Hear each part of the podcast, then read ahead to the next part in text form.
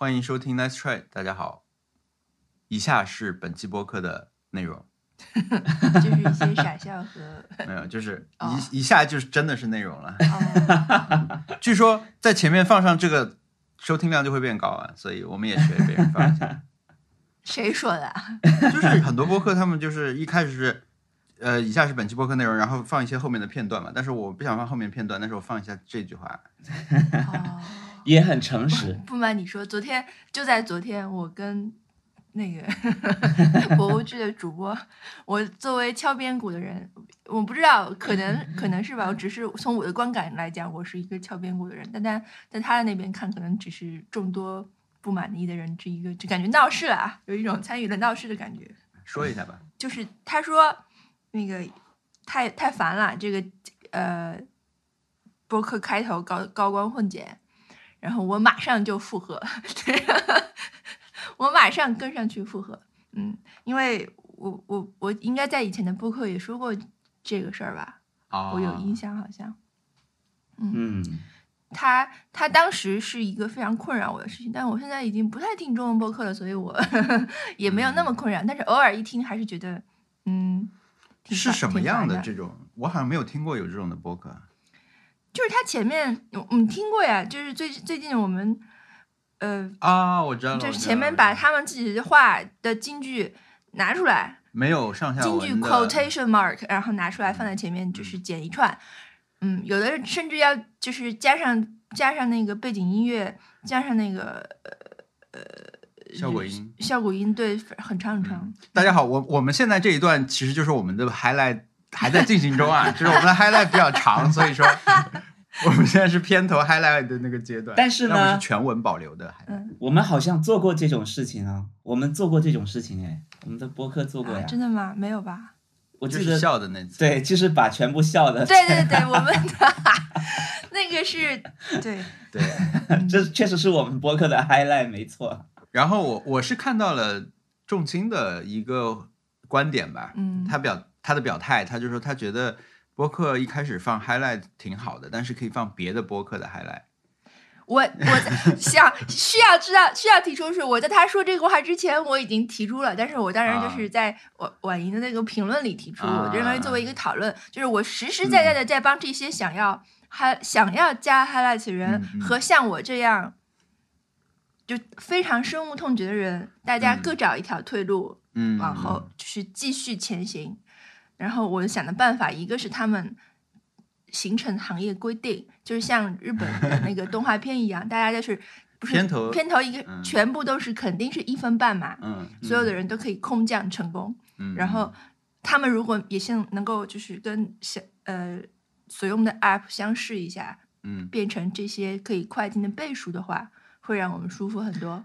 不会的，那只会有人利用这个规则，你跳过去以后，他们来一段更更 highlight 的东西，就是作为次 highlight 出现，作为一个切片，就是他们会精心安排 highlight 的顺序，就是哦这段有可能会被人跳，所以我们第二段放更 highlight 的东西之类的吧。还有一种是，现在有一种播客它，它在这个 highlight 部分呢，它加背景音乐，啊，然后后面的就不加了识别就是这个对嗯我来说是一个识别的嗯标志，我觉得嗯还算还算贴心。对，就是起码是有替你考虑，对吧？是的，是的嗯，我觉得你除非你采采访淡报，就是你当期的嘉宾是蛋蛋报或者淡报的那个呃，这像或者其他像淡报这样字字珠玑的人，嗯 才有资格给我剪 highlight，不然的话，啊，但是他后面不全是 highlight 吗？我觉得单报可以重复两遍，啊，一个小时的采访，然后一个小时的 highlight，OK，、没问题。其他的人的话，我觉得就要 think about it。嗯，但我的观点是这样，这件事情就是我自己从听的角度来说，嗯我无所谓，我是可能更多从这种做播客的人的角度来想的话，就是这个是一种。可能你你如果要想学做播客的话，你可能很快就会被教导到的一种运营技巧，就是嗯所谓的制作内容时候的一些一些内容技巧，跟你取好标题啊、做封面可能是类似的一种嗯高度。但是我我自己会觉得，那可能对于很多新的播客，尤其是因为有一个观点就是，你会做这个，就表示你很怀疑大家能不能听到后面，或者你要让大家先知道说我这期有一些好内容。但是，嗯呃，钟青说的也是也是啊，就是说这个东西它对完播率，它它好像就告诉大家我们后面还有好的东西，但是你这个所谓的完播率，你应该是靠自己的内容制作来达到的，对吧？如果你好的东西真的在后面的话，你要不然把中间不好的东西都都多多剪掉一点啊，什么类似的这种，可能对你那个完播率有有帮助。但是我们因为上次不是做了一个看数据的那个那个挑战什么的嘛，就是稍微聊了一下，但其实我们根本不在乎数据啊，所以我们后来也没有任何的改变。但那确实有一些观众呃听众会出来跟我们说啊，我们我的这个收听的习惯是怎么样的？可能这影响你们数据。我这时候我就非常抱歉，对吧？对，对我们真的没有很在意这个事情，然后完不完播真的不重要，但是我会觉得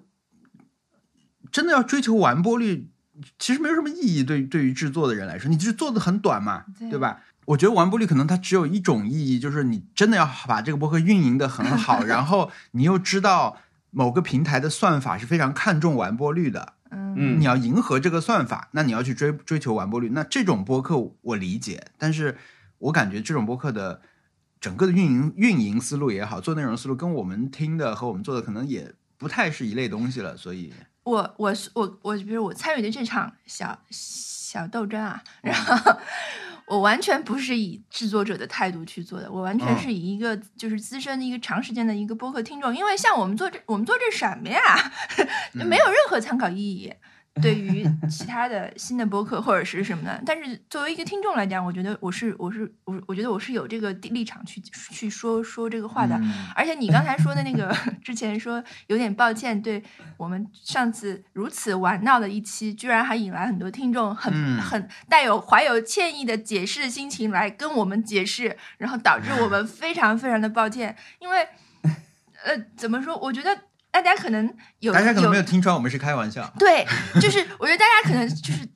直到现在也有很多人以为我们是非常真诚的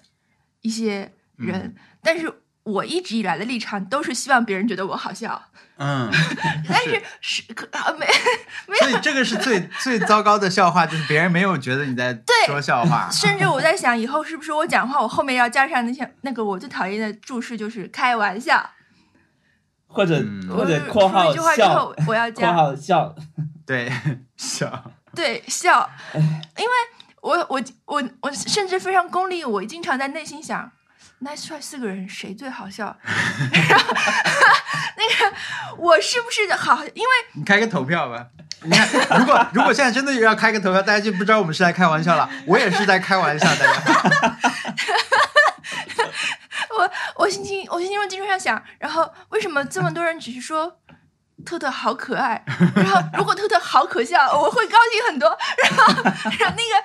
那个，然后但是我又想，这四个人里面谁最好笑？小叶，小一是写出那种嗯，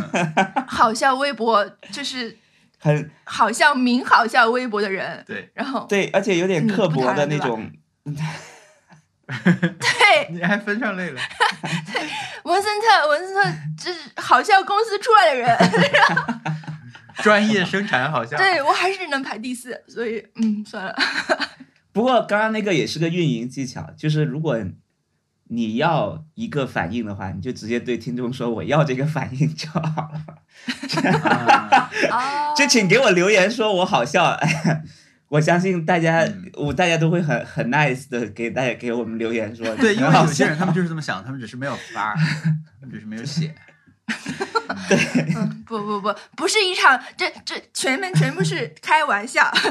不是一场比比比比赛啊，没有没有好笑比赛，嗯。嗯，但是我我希望提出这件事情，大家好心的大家可以从这个眼光去审视我，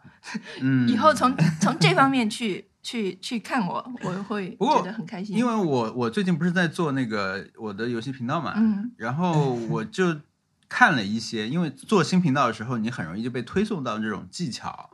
呃，我就看了一些现在流行的这种做做频道，呃我们不想说做号啦，但是因为我看的主要是视频嘛，我觉得还是二二年新做一个游戏频道，大家就是推荐你干嘛干嘛的。就比如说，你应该打几个游戏，你应该你平时应该玩几个游戏，你应该把几个视频呃几个游戏做成视频，就是你方向要不要垂直嘛，就类似这些问题，他们都会又有有讨论。对，所以我觉得就可能很多的制作者、运营者来说，他们的目标一直是说我要拉近更多新的人来。那么像我们刚才说那种，对吧？从运营角度，大家可以想象为什么会有这些技巧嗯，存在啊、嗯包括招人做自媒体的呀，嗯，我我我最近也也有也有看了很多，就会被会被一直推到啦，所以嗯。嗯，我现在学会就是，大家如果现在去 B 站关注我的游戏频道，叫 C B B 打游戏，关注以后，然后现在因为我刚刚做完那个星之卡比的视频嘛，全套全部连载完毕了，啊、我这个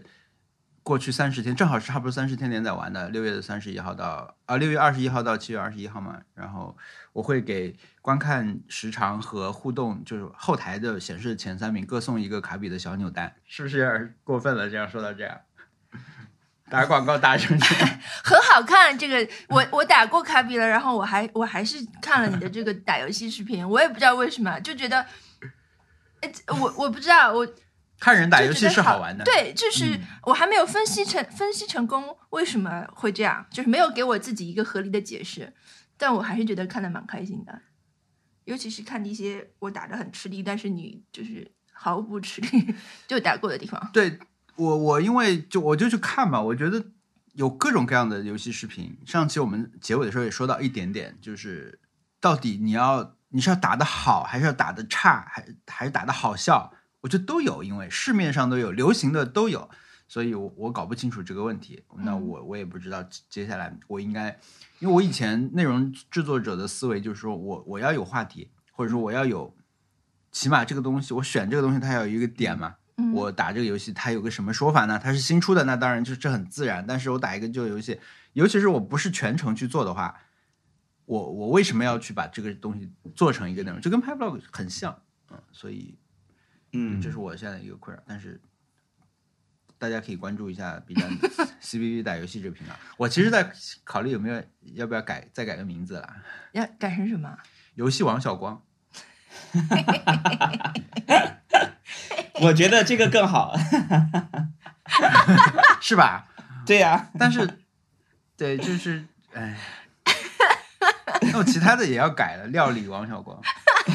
对呀、，vlog 对呀王小光，就是你每一个开头就是你你就变得很热血啊，很热血啊，就是，对啊，我就是从小我就是要成为游戏王的男人，就我 我是主播王小光。主播王，说到这里，大家可能还、嗯还没那个，今天小易请假，忘忘了介绍一下，小易今天应该是在一个很很盛大的、很欢乐的一个盛场盛，反正是一。个人生节点一样的。今年是大家很重要，因为今年小易要走出，要要，哎，那叫什么？出走出出象牙出社会，出社哦会，啊啊啊啊啊！走出象牙塔，出社会。对嗯，所以他会很忙。对，他也要是今年吗？不是今年，就今年开始是毕业年，啊，好像是，我也不知道。嗯，是相当于我我也只能拿大学来比喻了，是不是就相当于大四啊？啊，大四是吗？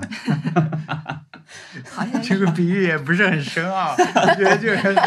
不，我我想说但确，实就是不知道他们的那个，就是我我我我总不能说这是他们博士的大四就很怪嘛，应该是博士，对吧？博士，对，要去工作了啊，要去找。我我都不知道要嗯他们这种要上几年，或者说正常的后边那个硕士和博士是是一个，一般是几年？可能不同专业不一样，然后是不是不同人也不一样？好像嗯只有医科需要时间长吧？嗯，可能跟他医科是本科是十五年是吧？因为医好像说医生毕业的时候年纪都很大了。医科好像本科五年，然后还一定要读什么啊？八年还是五年？我忘了。我我我们也五年，然后再几年，反正还有不同国家不一样。你要啊去做实习，医生要做很多年。对，我们其实还在 highlight，对不对？因为我们还没有自我还在介绍，highlight 哦。我们还没有自我介绍是吗？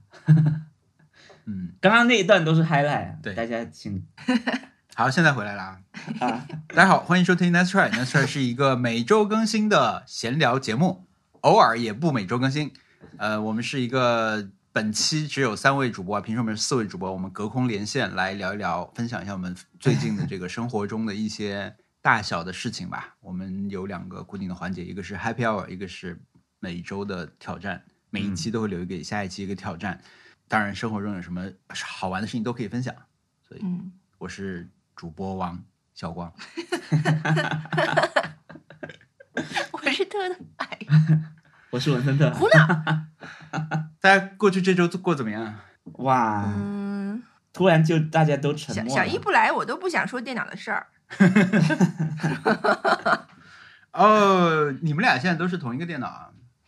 哦，是吗？你们都买了 MacBook Pro？、嗯，呃你们俩是同一代，然后小一是去前一代，去年那一代 M1 的，你们是啊 M1 Pro 啊，我是一年年底买的，但现在定好快啊，可能特特的这个配置，因为也选配了一稍微往上调了一点点，但是就一周不到就收到了，嗯，没有像你这样等对啊，等四个月、三三个月、十二十二周是吧？太可怕了。感觉怎么样？你先说一下那个缺点吧，我我很感兴趣。我有什么缺点？就是特特用预览打开一张照片，一百多兆照片，然后把它打开还挺快，对吧？不快，不快吗？我看啊，反正它打开以后要把它改成宽度改成两千，嗯，改了多久？就出现那个彩彩虹球了。对，然后后来用了多长时间？嗯，没有计算，就是惊人长的时间，你待会儿把那个图发给文森特，会令人以为死机的时间。待会儿发给文森特看看他的会不会快点，因为他是满满配。啊，我们也要也要开始什么？你的 MacBook 超过了全国多少 多少多少的 PC？问题是，同样的操作，我在前面一就是我的嗯另一台、上一台电脑里面也做过，但是没有，就是我没有这种印象，嗯，很慢的打开会很慢的印象。这时候要是小姨在，她就可以很专业的指出，这是因为对啊，对某些嗯，我们现在聊这个话题没有意义。嗯，我们可以为它保留，我们可以假装这一周你并没有拿到这个电脑。哎但是我我我知道他的电他的屏幕跟我的一样吗？小姨的屏幕跟我的一样吗？应该是一样的。嗯，只是芯片不一样我。不知道是因为它太干净了，还是什么，就是我觉得很舒服这个屏幕。三个原因啊，一个是屏幕很干净，是新的嘛，嗯还有一个是它有高刷新率，一百二十赫兹，还有就是你过去在用的那台我的旧电脑，它是坏的 显示器，就是底下像演唱会的舞台灯光一样，有一排肉眼可见这种亮度是隔山状的这种灯在整个底下，所以你这对感受会非常明显。你这样，我这样已经很久了，然后但是我其实都没有发现，就可见我有多扯。然后那个王小光发现的，他说他有一天突然说：“你这屏幕怎么这样 是啊，？”我我他不他没说之前，我都我都没有发现，我已经习惯了。你这样的话，你是不是也也没有注意到你的电脑上面有一个刘海？这个我我有我有注意，但是我 就是这个事情不是电不是手机上面就有人吵吗？嗯？嗯，我完全不介意，它是对称的，你有什么好吵的？就嗯 OK 啊，有什么问题？嗯，就我不是很介意这个事情。嗯，文森特觉得刘海，我没感觉。你是不是现在对这个电脑已经没有什么感觉了？对，因为我就是用这个电脑做以前我那台电脑做的事情，而且我以前那台电脑也没有坏到哪里去。嗯，我也是，我差不多同样同样。嗯，对，就没有什么新体验，就是感觉确实快了一些，只但是有限啊，没有那种嗯第一次从 PC 换到 Mac 的那种感觉。我看那个，因为因为最近买电脑，其实很多人是买那个哎呀，Air，就是新、哎新改设计以后的 MacBook Air。呃，我当时我们下单前，我们下单那天正好是 Air 可以定了，但是嗯想了半天还是选了这个。呃，我的感想啊，就是首先我看那个 John Gruber 的那个 review，他写了一篇嘛，他的整体观点就是说，意思就是他因为都有嘛，这些电脑他有，他也拿到试用机了，他用的时候有时候他会无法分辨自己到底要用哪一台，意思可能就是说、这个 Air 也很好。呃，然后他后面有一段我觉得写得挺好，他说。其实每个人理想中的笔记本电脑就是这样的，就是又方便携带，性能又强大，续航又很很久，然后接口也很全啊。类似啊，就是他他可能还有更精精妙的描述，但是他说，其实 M 2的 MacBook Air 就新改设计的这台，其实就是大家心目中理想的电脑，理想的笔记本电脑，它它其实完全够很多人用。我自己的观察就是在那么我为什么不买？啊，嗯，它因为实际上你把两个项目列出来对比的话，它最大的差别是屏幕嘛，嗯，它的屏幕没有高刷，然后嗯可能亮度会差一点儿，这个是最核心的。你你真的用上以后，大部分时间你能感受到的一个一个差别。嗯，还有就是我当时发了一个咨询的微博嘛，大家就各抒己见啦，就是说，比如说你剪视频的话，肯定还是用用 MacBook Pro 会更好啊什么。嗯啊、然后有一位发评论的朋友，我觉得他说的很有道理。他说，如果你只是基本需要的话，你就买。他大意啊，也是大意，就是如果你觉得 MacBook Air 的性能够你使用了，那你就买这个 Air。但是，一旦你想要往上去修改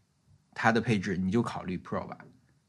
我觉得是有一定道理啊，这个这个思维方式比较有道理。嗯就你只如果你买那个 Air 的话，你就只考虑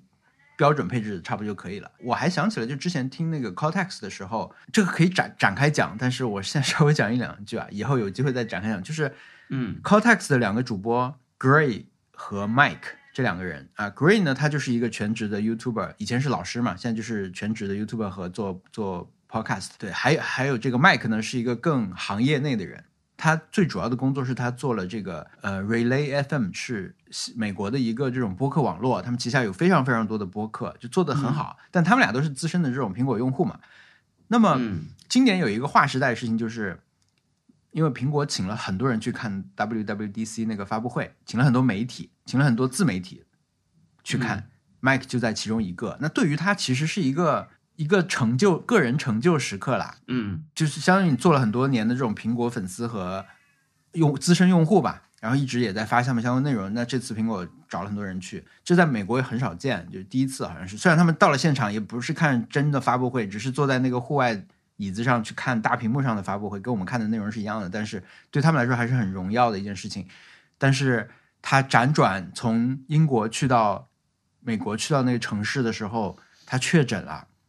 他下飞机的时候 确诊了，然后他就在那隔离了好几天，他好惨。你就想象我们这些假想就是我们这些博主去啊，然后我就隔离在酒店里面这几天，而且很难受，我是身体确实有反应，就不舒服，但是确实只能在酒店。然后特特也去了，但特特只能在另一个房间，酒店另一个房间里面待着，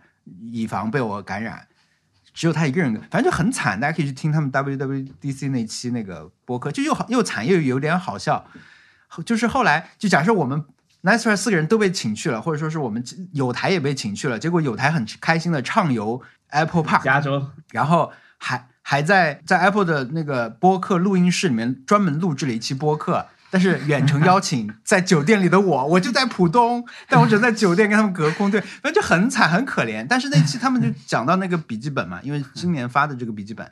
然后 Gray 说了一个我觉得也挺有道理的，就是说他可以想象自己在一台在 MacBook 上 Air 上面去剪他的视频，他可以想象这个工作现在已经做的比较流畅，但是他不能想象在一台没有风扇的笔记本上去渲染他的视频，他觉得整个事情会很痛苦。我这个他这个说法，我觉得也挺有道理，所以也影响了一部分我的、我们的决策。这个星期其实，在拿到新的电脑之前，在 Costco 见到了新的那个 Air 的样机，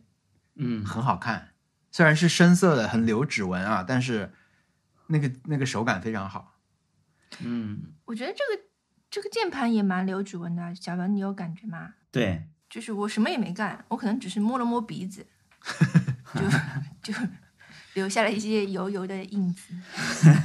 对，对我很担心它过一年或者几个月之后，有一些上面的漆会慢慢变淡，或者是甚至啊留下一些。我们这次也是很少见的，盲买了一台要用很多年的东西，电脑这种，就嗯在两竞争的两者都没有见过的情况下就买，因为很久没有去苹果店了，所以就都没有见过实物。嗯，对，但这个银色很好看，嗯，这个银嗯色的机器，我你你的是银色还是深银色的深红灰啊？银色的，我好像就没有买过、买过那种，因为以前出过好多颜色，有金色是不是？还有、嗯，但是我现在默认会选深色的，我的电脑、我的 iPad 都会，好像都是没有选银色了。嗯，但这个这个新的这个银色是挺好看的，而且好像新的那个 Air 的深色的那个那些机器，他们的那个 Type C 那个接口，才你想这些人展示机和试用机都没有用很久啊，它像 Ice Justin 的那个笔记本，它的那个插口已经有一点。小易不在，我们也不好说掉漆啊，就还是什么那个词叫什么来着，忘记了，就怎么上色的这个这个术语忘记了，但是它的那个已经不再是原来的那些深色，而是有一些斑斑点点的类似银色的露出。小易，发出冷笑。没有小一就肯定就如果他听到这里，他就会嘴里面滋滋滋把那个术语念一遍。嗯，对，没有，他会先说，嗯、这样，呃先这样，嗯、那个是这样。嗯哎，，对，这种话题确实我们很难讲清楚啊，太专业了。我们确实需要个 genius。但这就是我的 happy hour。嗯，嗯，挺挺挺还行吧。嗯，整件事情我觉得我参与度不高，这这拍板了一下。呃，最后拿到反正拿到手里一个一个可以用的电脑，还可以，挺好的。我觉得他是把你整个体验平摊了。比如说你你旧的电脑，你只能用，你把一年所有使用的时间都压缩在一天全用完，你可能会很痛苦。嗯，然后第二天你你要全天用一台全新的电脑，那种感觉就会很对比，就会很强烈。只是说现在这种特别强烈的感觉分成，你如果用三年的话，它就九百多天、一千天，慢慢的消磨掉了，所以是非常嗯是可以可以组成很大的一个 happy hour，但它现在是个很微小的 happy hour。嗯，什么命什么，我我我想起吕丽玲经常引用的那个易书还是谁写的那那段话，什么命中早就标好了价格，只是你还 完全不知道之类的那句话我忘了。说这是什么历史巨变的一天，但是你还是当很正常的日子在过呀。嗯，文森特的 Happy Hour 我本周吗？你上哎上接接着上周的话题就是你快要那个了是吧？对，然后我还一直在聊，正在聊，看怎么去。你现在是以一种甲方心态聊吗？还是 就是有没有变成？呃，我不是不能说谁求着谁啊，大家都是同事。但是你觉得在你提出裸辞之后，他们有没有？我觉得肯定会稍微比较呵护我了。对，对你，有没有放狠话？我也怎怎样的算狠话呢？就是什么当初对我爱答不理什么的？没有我我我觉得感觉离职能说的最狠的话就是我明天就走了，我才不管呢，对吧？啊，对吧？如但嗯我还是说，OK，我我我是我提了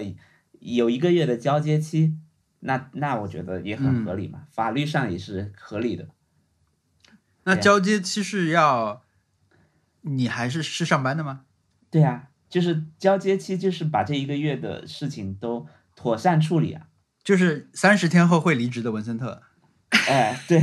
对啊，而且这个日期也挺现在也挺近了。你拍一个拍一个 vlog 吧，结果全全是保密内容。不，主对对对，主要是离职这件事情拍成 vlog 的人也太多了，就是啊各种从对对只不是说从大厂离职是新媒体人的第一个选题吗？对，现在什么有三种直播的热点之一就是对，但其实网上小红书我一刷就能刷到，从以前从我们公司离职的人，这这啊当然我不认识啊，就是呃，在效果工作啊是什么体验、这种，因为因为有些人可能就上了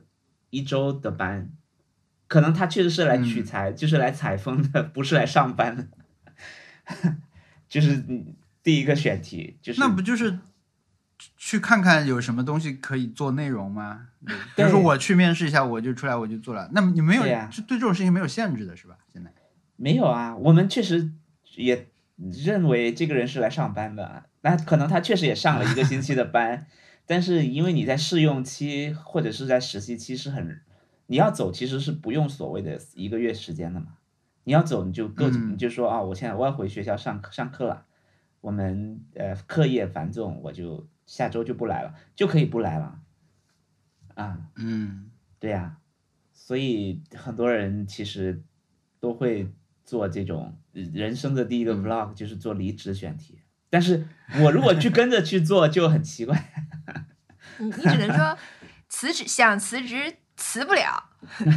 也没有辞不了，没有这么严重，没有这么严重啊，就是可能交接的工作会比较多。嗯三十天，这三十天会变成一种无限流感觉，三十天又三十天，为什么？没有，还是完结不了？还还，我觉得还是可能性还是很大的，所以呃，现在还还嗯。有十多天，还有十天，十天左右，啊、哇，然后我在我就开始去想怎么去玩了，休息、睡觉、打游戏，嗯嗯，嗯，看漫画，那你工作强度其实这段交接期已经降下来一点了吧？呃，算是降下来一点了啊，就是重点就在交接嘛，就是 OK，我我我把我嗯我的工作方法、文档什么都整理一下，然后就交给相应的对，所以嗯嗯那个状态应该也会比较，就我至少每天还有时间可以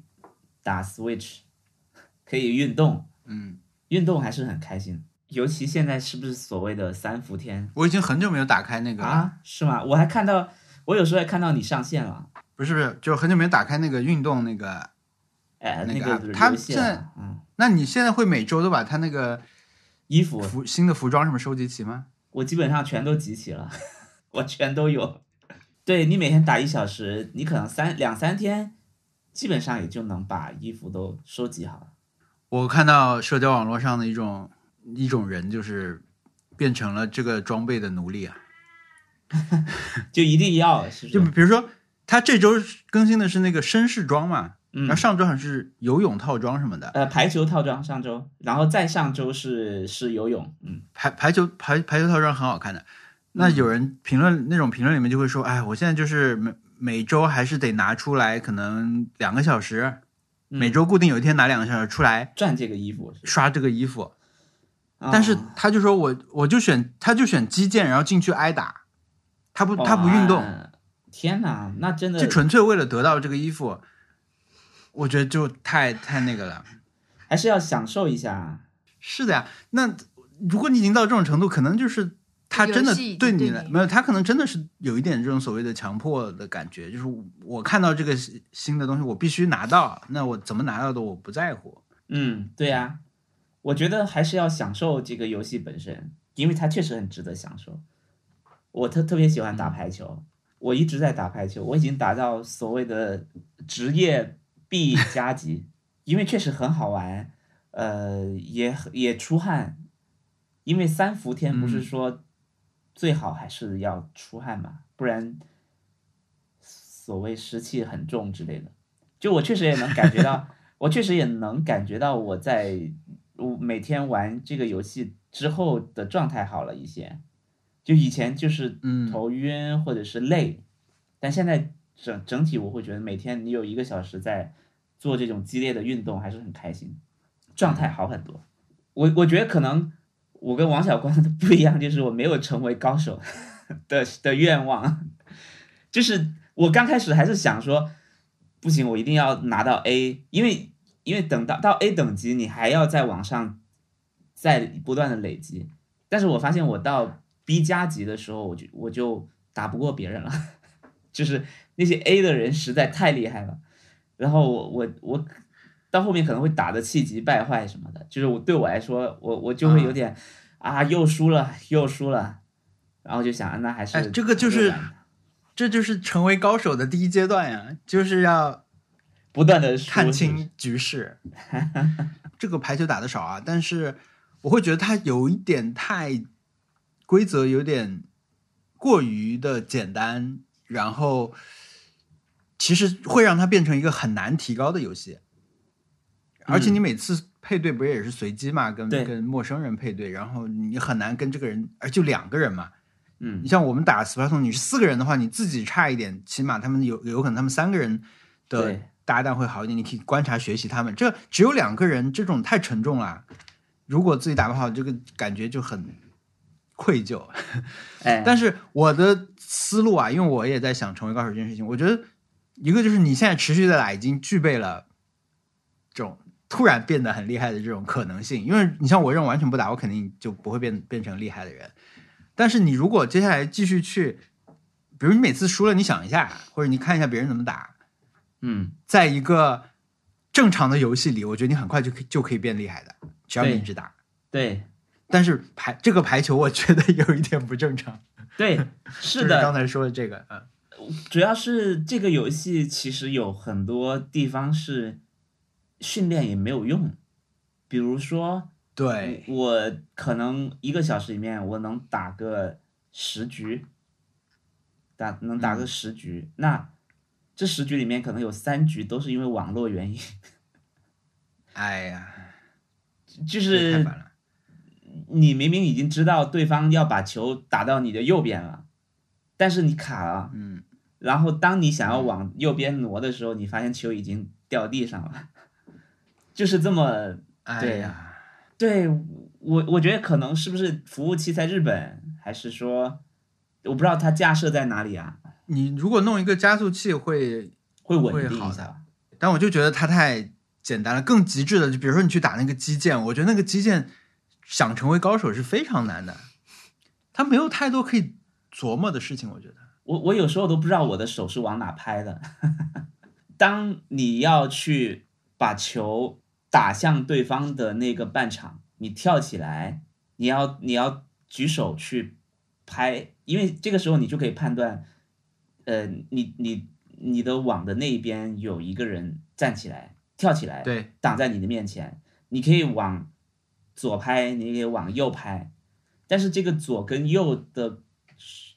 其实我觉得经常我都是随机的，就我也不知道我接下来会拍到哪个方向去，但它就是嗯，啊，有可能就直接被对方拦下来了，所以可能我我不太知道怎么操作吧，也没有专门去学过，对啊，那你你去学一下，你就可以提高了。但是我觉得十局里面有三局网络不好，这个嗯。玩的太难受了。现在因为有一个跟以前不一样的事情，就是大家都会主动的把自己的心得发在网上嘛，然后你就嗯。可以看到以所谓的高手眼中的世界。我觉得这个是很以前你不太能想象的。嗯，我那天看了一个视频，是什么？世世界排名第一的人打马马车，嗯就马里马里奥赛车八。嗯然后他们这种视频，他是把他跑跑一圈的，我不知道他是实时解说还是是之后再配的分析，嗯但他会把他这段时间要注意的要点，他做的一些选择，他都会把这种点写在屏幕上。因为以前我会觉得马车这个游戏，当然它有技巧，它要有很多需要去练习的地方，但是我会觉得你开的好，不就是你首先你开的快，你知道所有的捷径，你不太会失误，然后。嗯掌握这些你你就已经很厉害了。你开的特别快的话，别人别人就算又有什么蓝龟打中你一次，其实都影响不了你你的领领先优势的。可能就是这样一个游戏吧。但是你看他的操作，他不是普通的网站，跟他一起开的都是一样厉害的人，所有人都选瓦路一级最厉害的，紫 紫色的那个，所有人都选最最适合在他们这种跑圈战术里面能发挥优势的人，紫色的瓦路一级，然后都开那个毛毛虫车，全部一样的。所以你我在 B 站看的，一打开所有人就说瓦路一级赛车，就不是马瓦马里奥赛车，是瓦路一级赛车。然后这些人你就可以看到他们的事，就有点像是呃，现在不是很多运动他们都有那种球员身上的那种摄像头嘛，嗯好像冰球吧，他们因为头盔什么的嘛，他们会带自己摄像头，你就可以看到这种厉害的人的视角和他们在解释自己为什么就是这样去做。我觉得这个是很有意思的，不是说你一定可以变得跟他一样，而是说他们看你也在看的这个游戏的时候，用的是嗯完全不一样的视角。我觉得这件事情会让你对这个游戏有更多的了解。我觉得，嗯，我觉得这种高高手过招，我我我也去找来看看。但是可能很多游戏都会有这种问题，就是你好像最终只能用那几个角色啦。是的，因为我看像宝可梦也会宝可梦也有去所谓世界比赛嘛，也就是有有有有一些是特别常用，就是常胜将军，你用就没错了，就是那种那种组合。然后到后来你就会发现啊，对，当然也有很特别聪明、很会玩各种战术的人会用很冷门的东西，但是基本上你会有一有一个套装，你就知道说，嗯，我这个我配这一套就就差不多。对，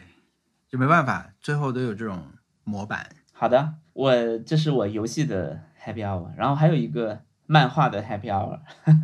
嗯，本周我终于把《二十世纪二十一世纪少年》看完了，很开心，非常开心。我而且觉得也很感动，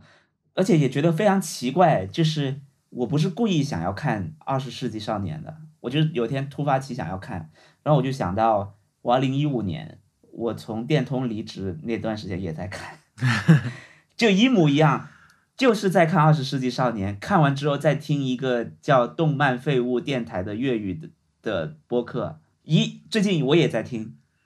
就是就感觉几个条件全都满足了。天哪，那时候还发生了什么别的事儿？而啊，那个时候还在运动，就是那个，因为我当时我在北京的时候住在望京嘛，在央美附近，我每天都会一边运动一边在听“动漫废物”电台。然后这最最近也在运动，只是运动的时候没有在听了。就还是觉得这个电台以及这个漫画都非常非常的好看，呃，好好听好看，推荐所有听得懂粤语的朋友去去搜 AC Rubbish Radio 啊，因为他们里面有个人以前是在我不知道是不是在那个出版社，一个香港有个叫玉皇朝的漫画出版社，玉皇朝就是估计是黄玉郎，就大家风云是不是就是黄玉郎？就是就是那个呃港漫的一个公司，然后他引进了很多漫画，然后其中有个人就在就这个 AC Rubbish 这个电台里面有个人就就曾经在那边工作的，然后分享了很多很有趣的故事，然后他们就一直在骂港版的翻译。《二十世纪少年》这本漫画是一九九九九年还是九七年开始连载的，然后呢，他每次出。单行本都会同时在香港也出一本，所以香港的进度是跟日本是很接近的。所以每一期它的最后一页都会写，因为我们的进度已经追上日本版了，所以下一期什么时候发行还不知道。它每一期后面都会写这句这句话，然后导带来的问题就是《二十世纪少年》这部漫画，因为它是有有推理性质的，它会一直让你去猜里面的那个人是谁，嗯，然后他们会提很多角色。就相当于有一部分人是带着看柯南的心情在看这个漫画的，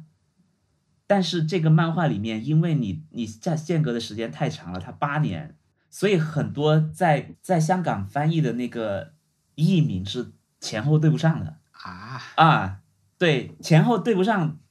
就会导致后面你在看的时候，你都不知道这个人是谁。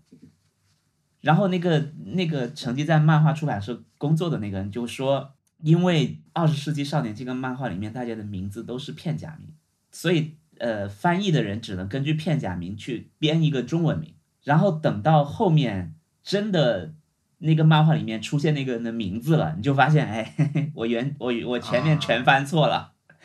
然后就改回来，就就出现了这种问题。因为我当时一五年一六年的时候买的那个。OK，一个盗版的漫画，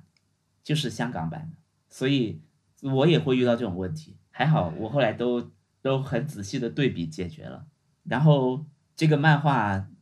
就看得很开心。然后我我打算还要重新再去看 Monster 这个漫画，太好看了，非常意意犹未尽。我还买了浦泽直树在一七年还是多少哪一年？一七年一八年在日本做的那个展。的出的书，然后他因为他一九年出了台湾版，就就是有一个编辑跟他聊了多少个小时，聊了好几天，就把这些对谈，就从他的刚出道的作品到他最新的作品的所有东西全聊一遍，然后聊成了一本书，太好看了，就是里面有非常多很有趣的内幕，然后有有一个是我我觉得很很有趣的是说他的漫画。普泽直树的漫画就是我们上一期会讲，呃，他是经常留有一些悬念嘛，就是比如说我这期讲特特的故事，讲着讲着就会留一个非常吸引人看下一期的伏笔。然后在下一期的时候，就是你至少这一期已经把这个情绪推向高潮，然后下一期的时候开始讲王小光的故事，就是这样的嘛。嗯，然后他他里面就专门聊了这件事情，他就说，其实他很一直就在构思这种伏笔。然后、呃那个他们就举了一个例子，我现在举一个别的例子啊，就不是书里的例子，我大概理解他的意思，就是说，比如说我们打篮球，因为篮球每一场比赛，嗯，其实你会发现一直打的话都差不多，不是你传给我就我嗯传给你，或者是我摔倒了什么之类的。但是这种运动漫画的伏笔是很讲究的，呃，然后普泽直树之前画过一个网球和一个有柔道的漫画，他说他的做法就是，呃，如果是篮球，就是这个篮球，如果这篮球这一画的最后一页应该是这个篮球碰到球框弹出来了，就结束了，就是呃王小光投球，那个球碰到那个篮筐，嗯它往上弹出来一点，读者就会觉得啊，是不是要输了？是不是没进啊？这个球啊，或者是也有进的可能，但是他就留了这种伏笔。然后到下一期，他会开始讲王小光训练的故事。就下一期的第一页就是讲王小光早上四呃小时候早上四点钟偷偷摸黑从家里出来，然后经过了什么，然后去打球，然后去干嘛，会会会讲很多很多嗯他之前训练的事情。然后这这个这种事情，假如你一期连载只有二十页的话，他估计有十五页都在讲你平时你小时候训练的事情，然后把你的情绪又又回到这个打投球的人身上，然后剩下五页开始又回到这个球，然后再讲他到底进没进。哇，我我当我当然觉得这个有点套路，但是我觉得每一次他用我都很吃，而且普泽直树老是。嗯老是用这种方式，其实后来也有很多，呃，像火影忍者也会用这种办法嘛。现在感觉已经对，用就是人物的用的前传，对啊，但是他不这样说，我可能都我只是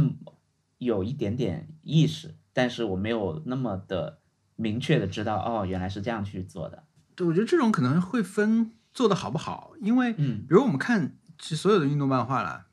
运动作品，比如《排球少年》，因为他不不停的要遇到别的学校嘛，嗯那每个学校他们的风格也不一样，他们的明星球员也有自己的故事，他不把这个讲出来的话，这个对决是没有意思的。嗯那么怎么样，在什么样的时机开始去切那个，我觉得是很重要。因为老实说，《排球少年》的有一些有一些学校要开始讲他们以前的事情的时候，我会很不耐烦，因为我我会很想把主线看完嘛。我想，好的，那现在要来打了，哎，但是为什么要开始讲这个人给什么朋友带便当被人欺负啊这种事情？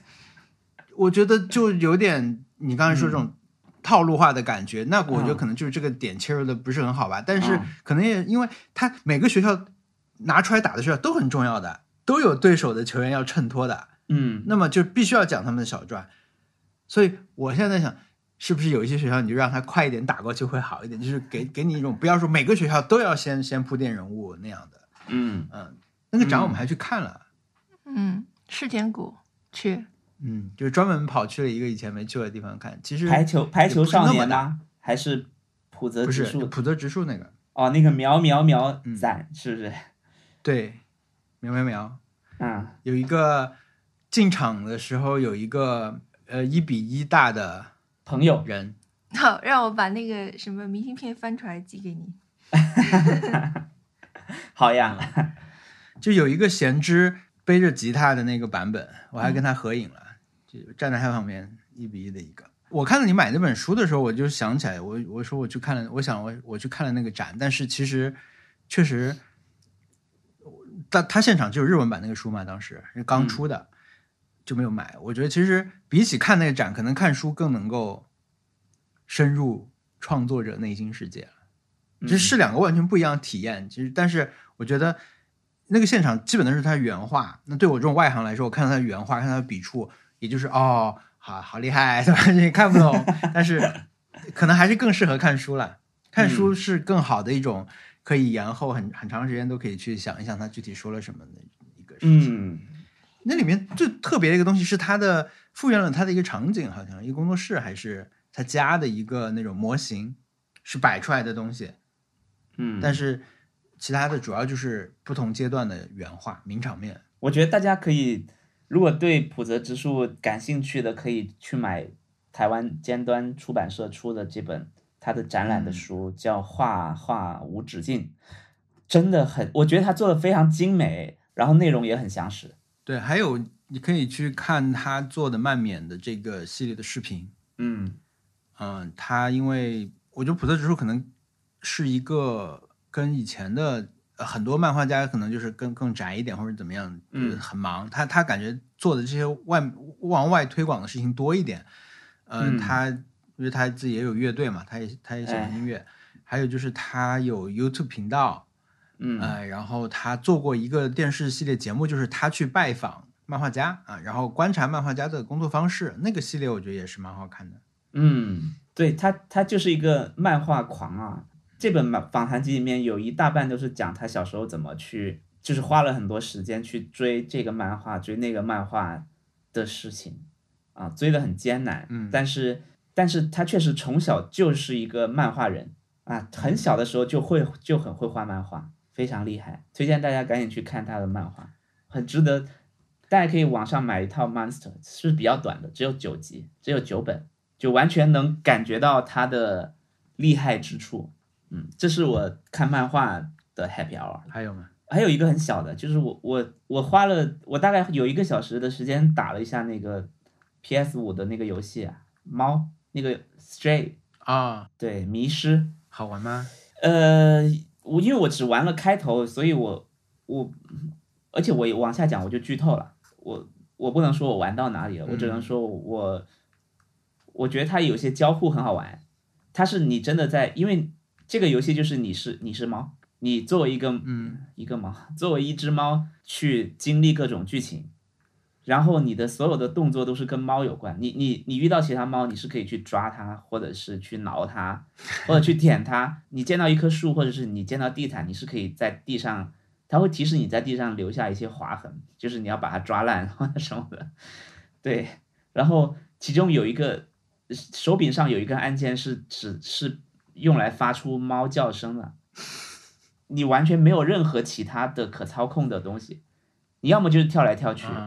要么就是跑得更快，但是其他的像你去抓树枝啊，或者是呃你去抓树干，或者你你去抓地毯，或者是你你你发出猫叫声，都其实没有什么对剧情没有什么推进，也不会也不能打怪什么的。我真的作为一个没有猫的人，我我不知道我们玩起来感觉会不会一样。就是他养过猫啦，我我我养过，但不是我的，养过三四年。那那可以了，那算是合格的猫人了。你已经是我本来也想玩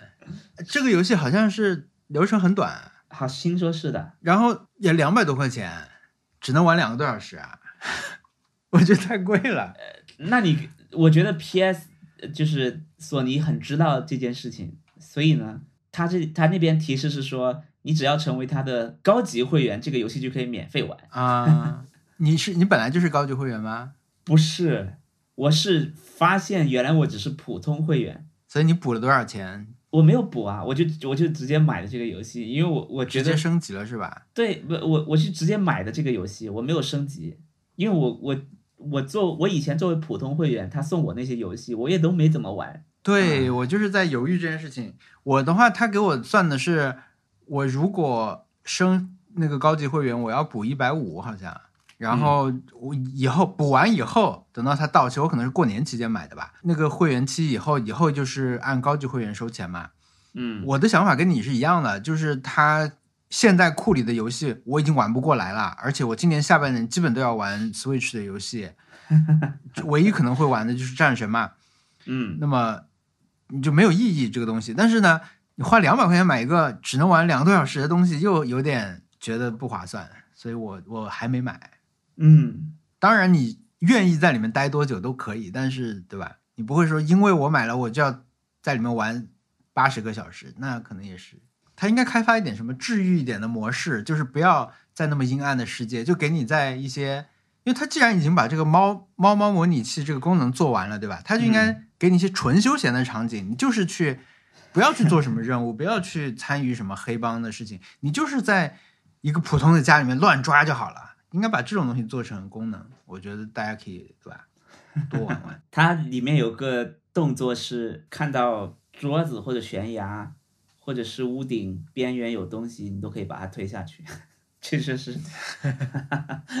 好像有很多猫猫看这个游戏的那种照片，猫会对这个东西感兴趣。好的，这是我本周的 Happy Hour。我的 Happy Hour 比较零散啊，也也有一些是本来我们这周是能够见面的，我跟文森特和莫，我们约好去看一个展，但那个展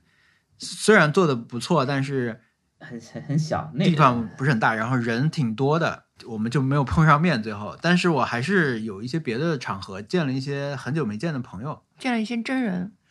真人真人，就真的是我大家微博上就天天点赞，但是好久不见了那种。天天天在，好久不见。嗯，好的，对啊，文森特我们也很久没见了呀。嗯，都什么时候？就两三个月前，三年初。对，上次见面还是吃的椰子鸡呢，哇，是吧？对，就是那是去年年底啦。熊熊小莫嗯去拜访熊小莫的家，是不是？就是你们买电视的缘起。天哪，太久了。对，我觉得见到面，虽然说大家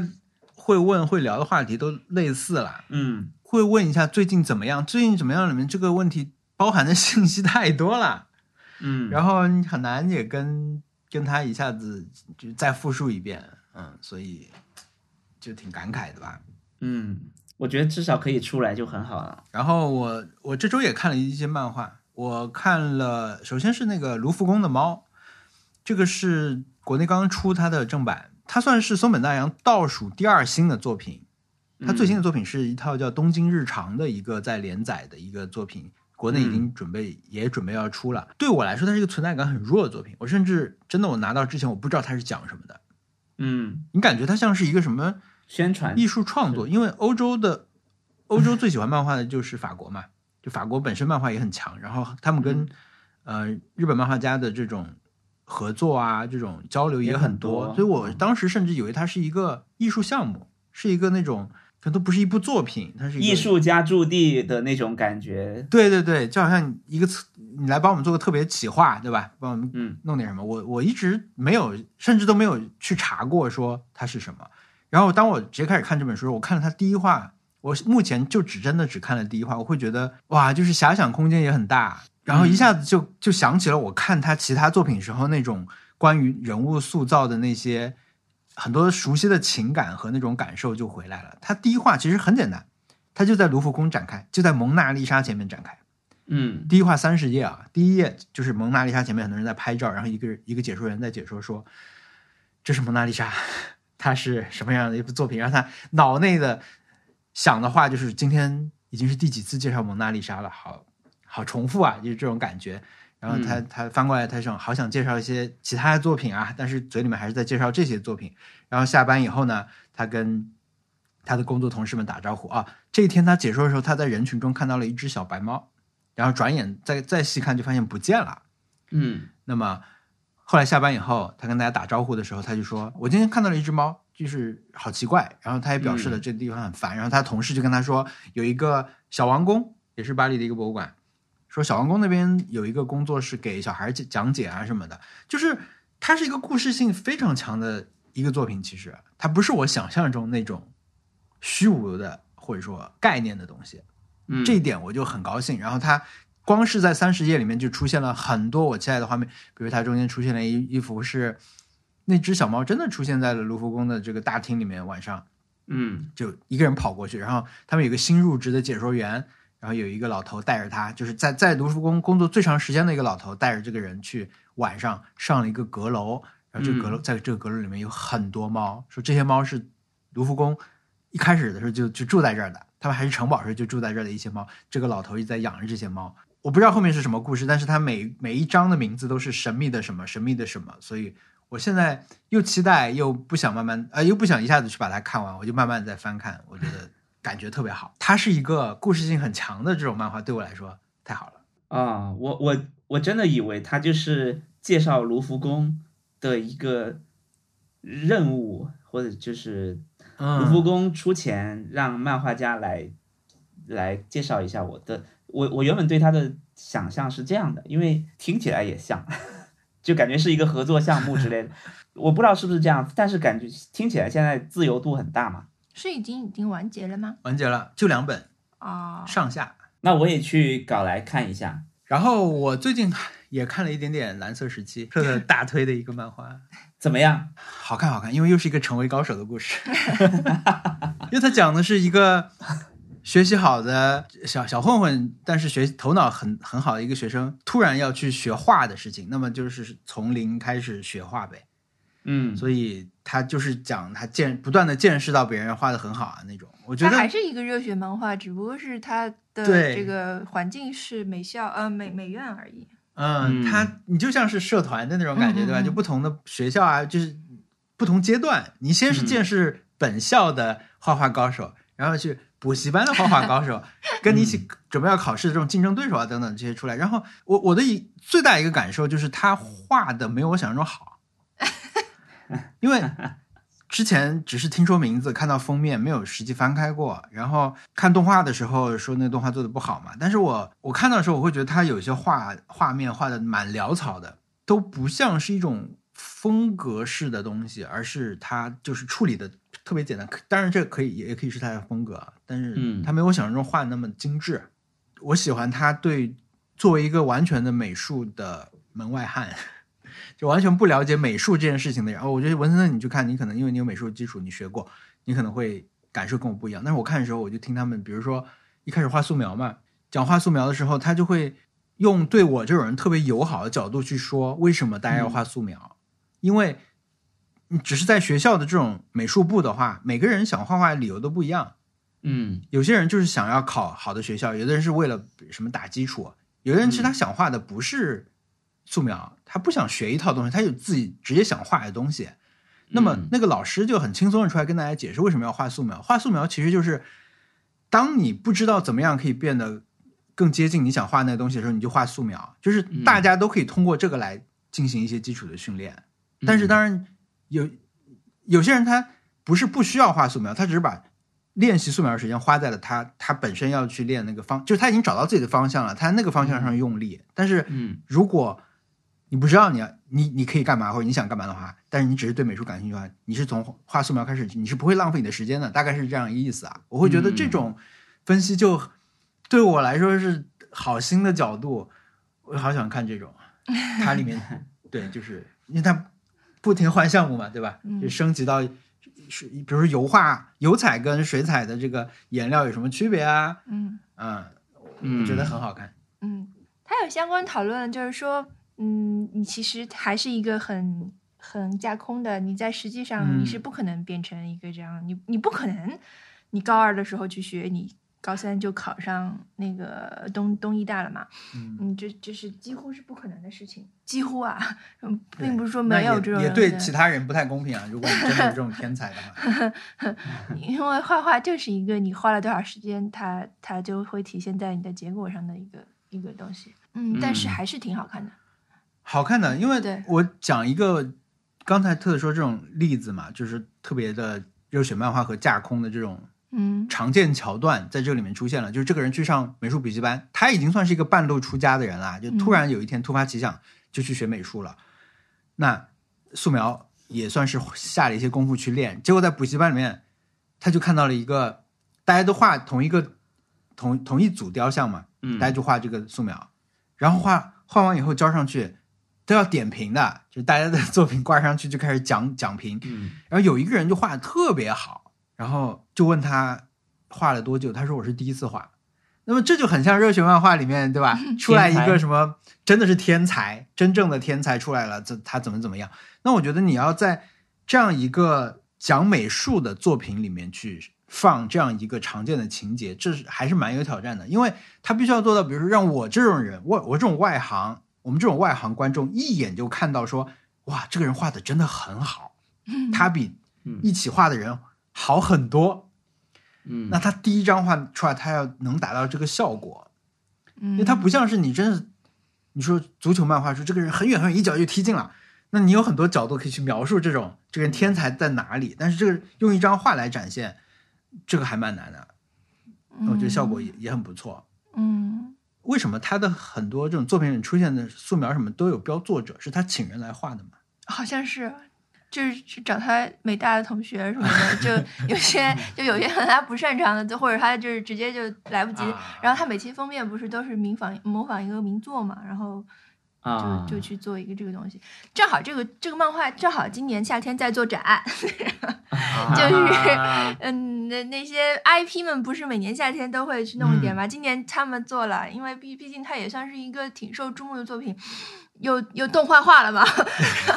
动画化，我们这个事情我们之前说过了，就是动画化，它动画特别特别简陋，就是从声优到音乐到那个制作都很很简陋，不行。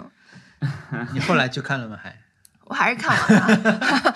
还是看完后面稍微你你稍微就是进入一点之后，你是会稍微忽略一些这些问题。嗯。但是你在看第一、二集的时候，实在是太苍白了，就对，特别特别不行。嗯。但是这个作品，我觉得还是，他他很有意思。他他是说，他他是因为做这个做作品的人，他是就是艺大毕业的嘛，嗯，就是艺术大学，比如说艺术大学可能就东京著名的有几个，一个是不是东京，就是日本的著名的有那么几个，一个是东京艺术大学，然后是武武藏美，武藏野，然后是多摩，呃武呃武藏野，然后是多摩，对。嗯，他们这些人里面，肯定是你你去画漫画的人是不不如那个搞纯艺术的人厉害。啊啊啊啊啊！对，但是但是但是这些人出来做漫画的话，但是漫画界又会觉得啊，这些人是有一点学院派、学院艺术背景的，他们可能是技术更好。然后我觉得这次这个展览，我看他们的那些介绍，就专门聚集了以这个话题作为。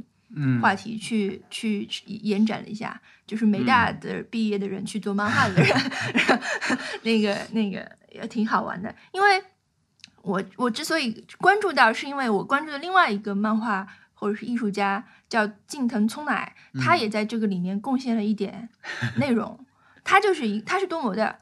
然后他也他是其实是艺术家，但是他也画一些漫画，呃，然后。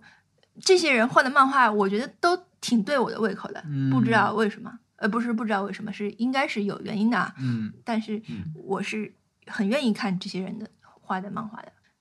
我不知道为什么松本大洋我是看不进去的。我们家有这么多松本大洋的书啊，但是松本大洋我我就是完全对他不感兴趣。他看他，我试图看过几次他的那个。什么星之星星之子啊，然后这本卢浮宫的猫猫，我我我我我觉得我可能也就止步一画了，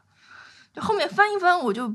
嗯不想不想继续看下去。你觉得是画风的原因？应该应该是有原因，就是画风应该是有关系的。我非常愿意知道这个原因是什么，但是我我愿意去钻呃想想清楚。嗯，我觉得这也是我后面的课题啊，有想清楚自己喜欢和不喜欢的原因，是我是我的一个课题。就是你。不是说一定要看，对对对对，但是如果能够借此机会了解自己的口味，对对对，就是知道自己的呃喜好，为什么不喜欢，嗯，我也蛮想知道的，想要总结一下原因。它可能更像那种就是视觉小说吧，就是呃嗯，很多很很像欧洲风格的那种，呃，他是所谓漫画作家，漫画作家。对，但其实我是，我觉得我应该是喜欢这种有文学性故事的漫画的，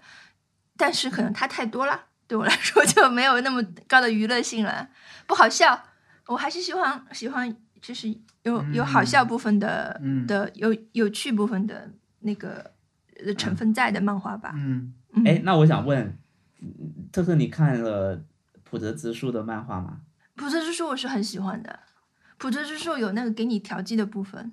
普泽直树他说我所有的漫画都是喜剧，他在里面说，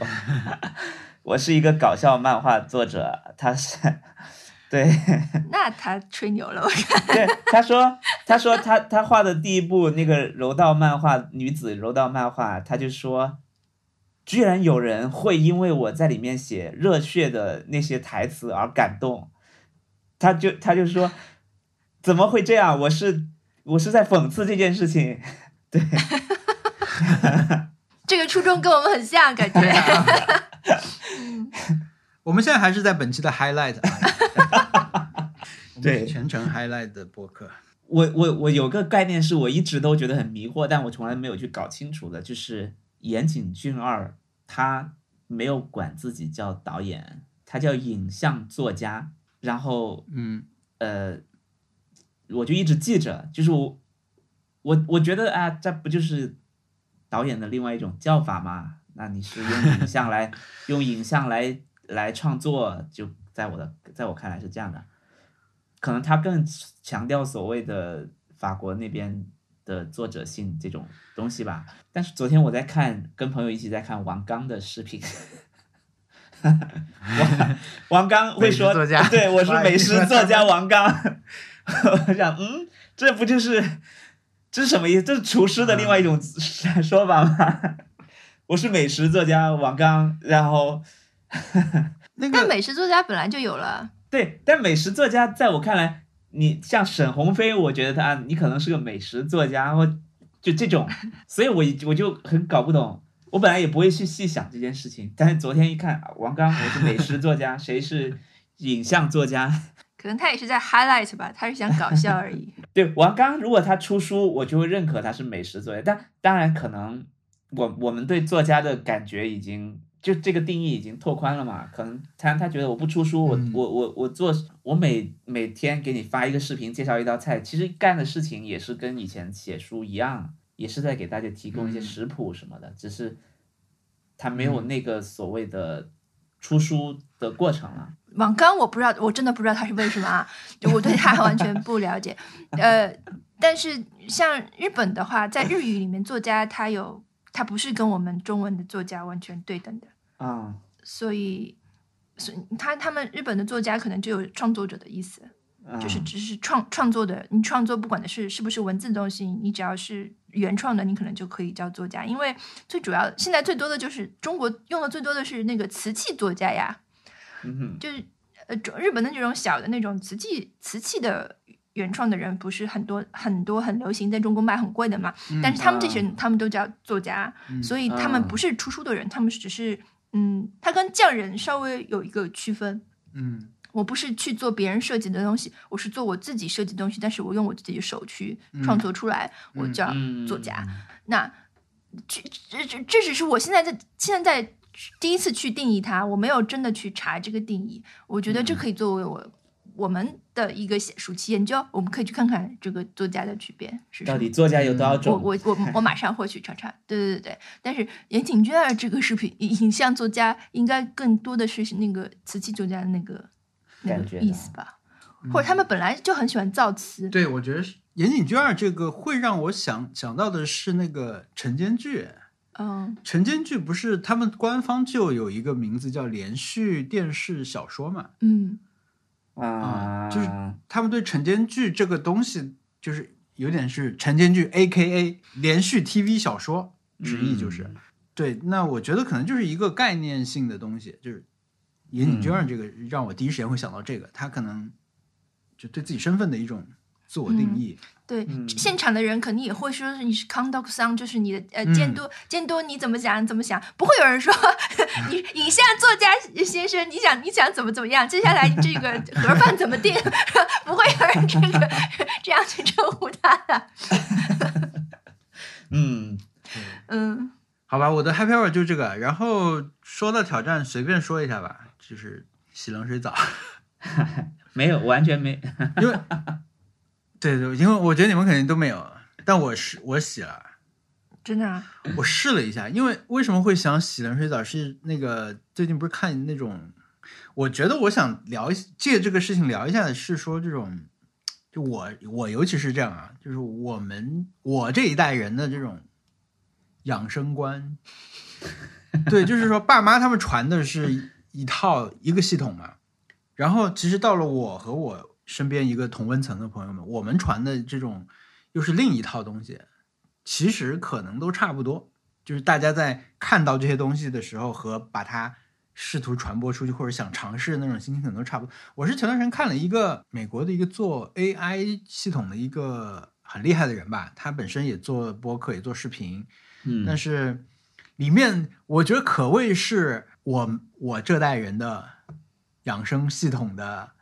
集大成者，就他几乎已经全套的用了这种衣食住行全部都有了，就是所有的理论，我们听过没听过的他都在用，嗯。嗯，但是他又有一个很吸引人的那种概念，就是说他不是说我们要活多久或者是怎么样，他说用这套方法可以让你类似是可以让你学习到一百五十岁。那这个是中文作者取的啊，就原文那个我不确定有没有他也没有说，嗯。反正他就是建议了很多生活方式上的东西，也是也不是建议啦，就是他自己的一个生活方式，包括怎么睡觉啊，怎么吃东西，然后每天的一些跟社交网络的关系啊等等，我觉得可以说是全套，包括营养补剂啊等等这些。我的感慨就是，我对这些东西就嗯不能说没有判断力啊，就是如果他他满足一些条件的话，我就会很愿意相信。我就我愿意相信，我的态度是。嗯但是大家传播的这个也不太一样，而且科学家也经常研究出一些新理论，比如说睡觉到底是睡多少，就也没有定论。嗯但我我总体来说，我还是愿意相信和尝试，但是我把它看作一种跟我们的长辈传养生的这这些东西是一样的东西。这个人他是所以他说他每天都洗一分钟的冷水澡，他是根据音乐来判断，他都不听音，他可能都听固定的歌，然后一分钟以后哇他就开始切成热水这样子。哎，我之前听说这个这种洗澡的做法是李嘉诚，说李嘉诚每天都有两桶水，一桶是冰水，一桶是热水，他要来回。我已经不想尝试了，听到这里我就不愿意再继续下去了。对，这这就是这些方法对我这种人的攻击方式，你知道吗？就是他找的这个人，你也没有不是耳熟能详的大富翁或者怎么样，他就是一个你感觉是通过控制自己又取得了一定的成就，嗯。你就会觉得他不是以此闻名的，起码他不是一个什么睡眠专家啊或者怎么样，他只是利用这些方法控制了自己的思维和身体，所以嗯。他有更大的自由度。这种东西对我来说就特别有诱惑。嗯。我是我知道的上一个洗冷，最近我知道我听说的最近听说的一个洗冷水澡的人是韦陀天，那个日剧陈是不是陈建剧？有真人吗？大合剧大和剧工藤官九郎大和剧韦陀天里面的那个日本马拉松第一人，他嗯每天就要一桶冷冷水浇下去。天哪，嗯对自己好狠啊！冬天还要洗冷水澡，真的好狠。即使是现在上海这个季节啊，你一开始就洗冷水澡是很难的，还是很难的，因为太冷了，还是。嗯，但是如果你洗澡洗到你已经进进入洗澡状态之后，你突然切成冷水说，我我现在来来洗个一分钟吧，那还会好一点点。嗯然后我看那篇文章里面另一种对我很有诱惑力的嗯宣传方式就是冥想，嗯放空你的头脑，嗯但是十七分钟的冥想，他的意思是你只要做一次就够了，你不需要每天都有这个习惯。你说好像是人生中只要做一次好像是好了。好像是，或者是整个大的阶段里面只要一次吧。这种，对吧？就好像什么可以快速减肥的方法，嗯，但是我还没有尝试啊。但这个是整个看下来，但你需要花十七年才能做到一次冥想十分钟。呃，有可能，有可能。嗯天哪，然后这种养生方法里面的一些东西又会被，就你会忽略它的效果。比如说，怎么样保持好的睡眠？它是一开始起床了以后，你要尽快的接触阳光嘛，嗯可能就是让你的这个整个的睡眠循环会变得呃跟以前不一样。那你很难去验证这到底你早上起来一一起来你就去晒太阳，会不会让你第二天更好睡觉？你很难验证。但最后你会发现，哎，这个习惯也不错。那慢慢的嗯这种，你会觉得这一套系统是有点道理的。嗯，我觉得你说养生这个词，就是其实它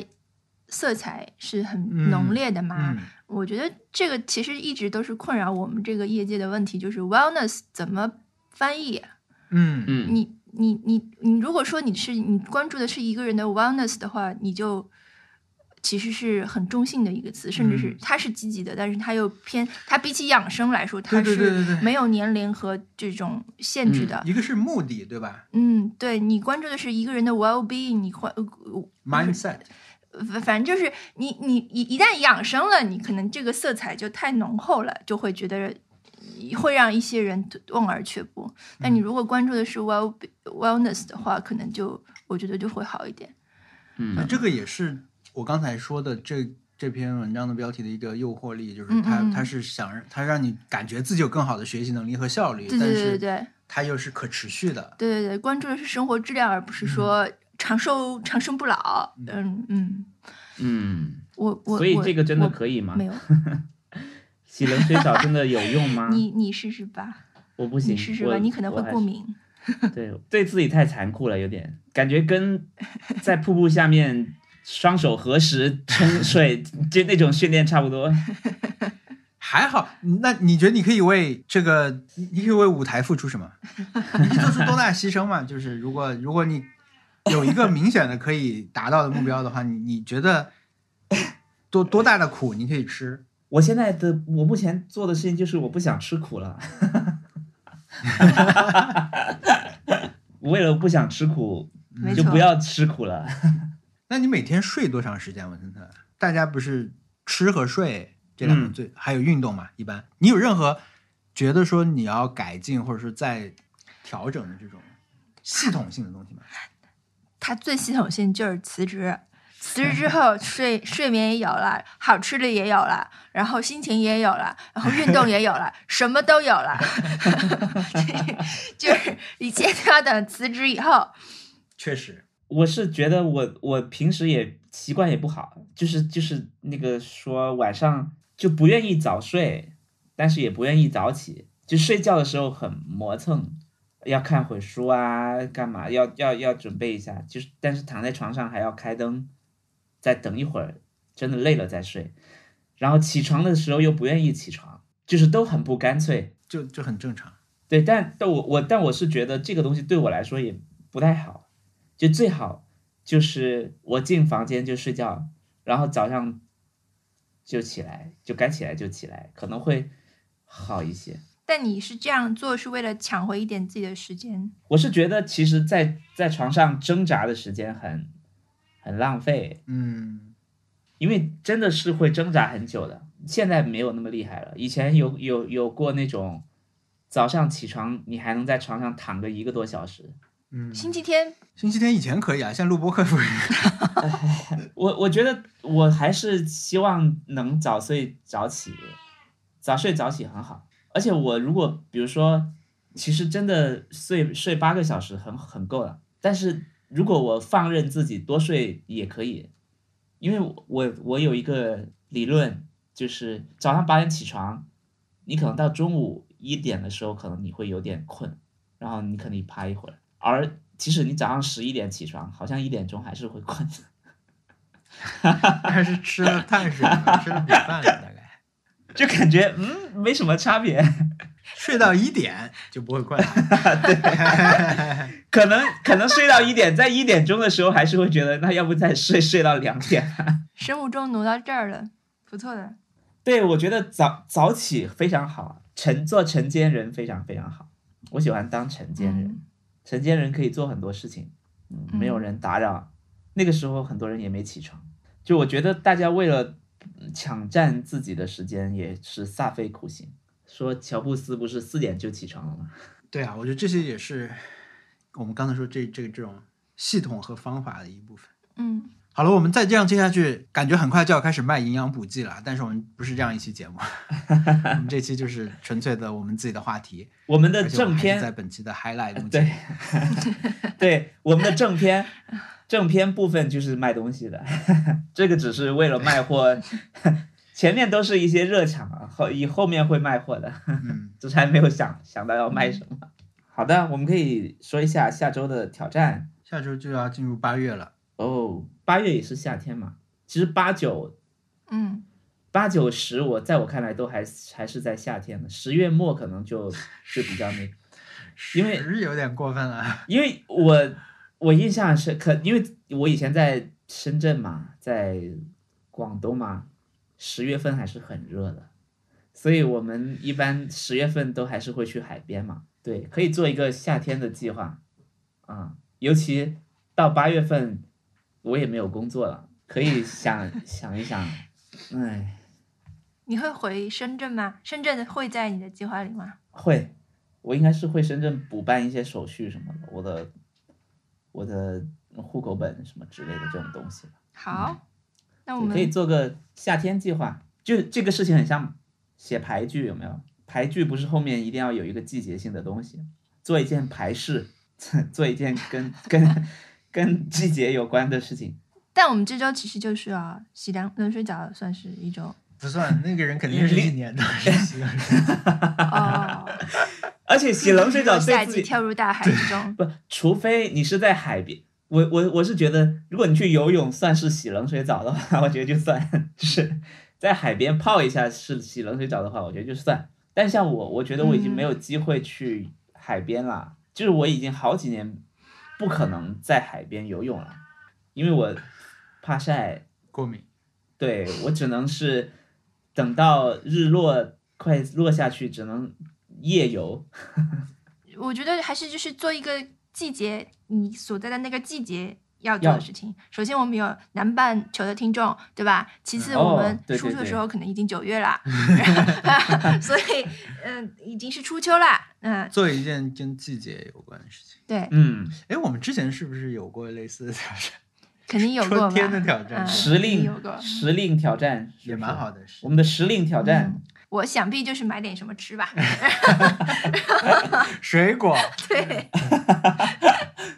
或者又是把衣服收进去。想起一件事情啊，就是我们昨天，我昨天跟我妈打电话，嗯问她最近睡得怎么样嘛？她说她啊，她睡得特别熟，下很大雨什么的，她都不知道，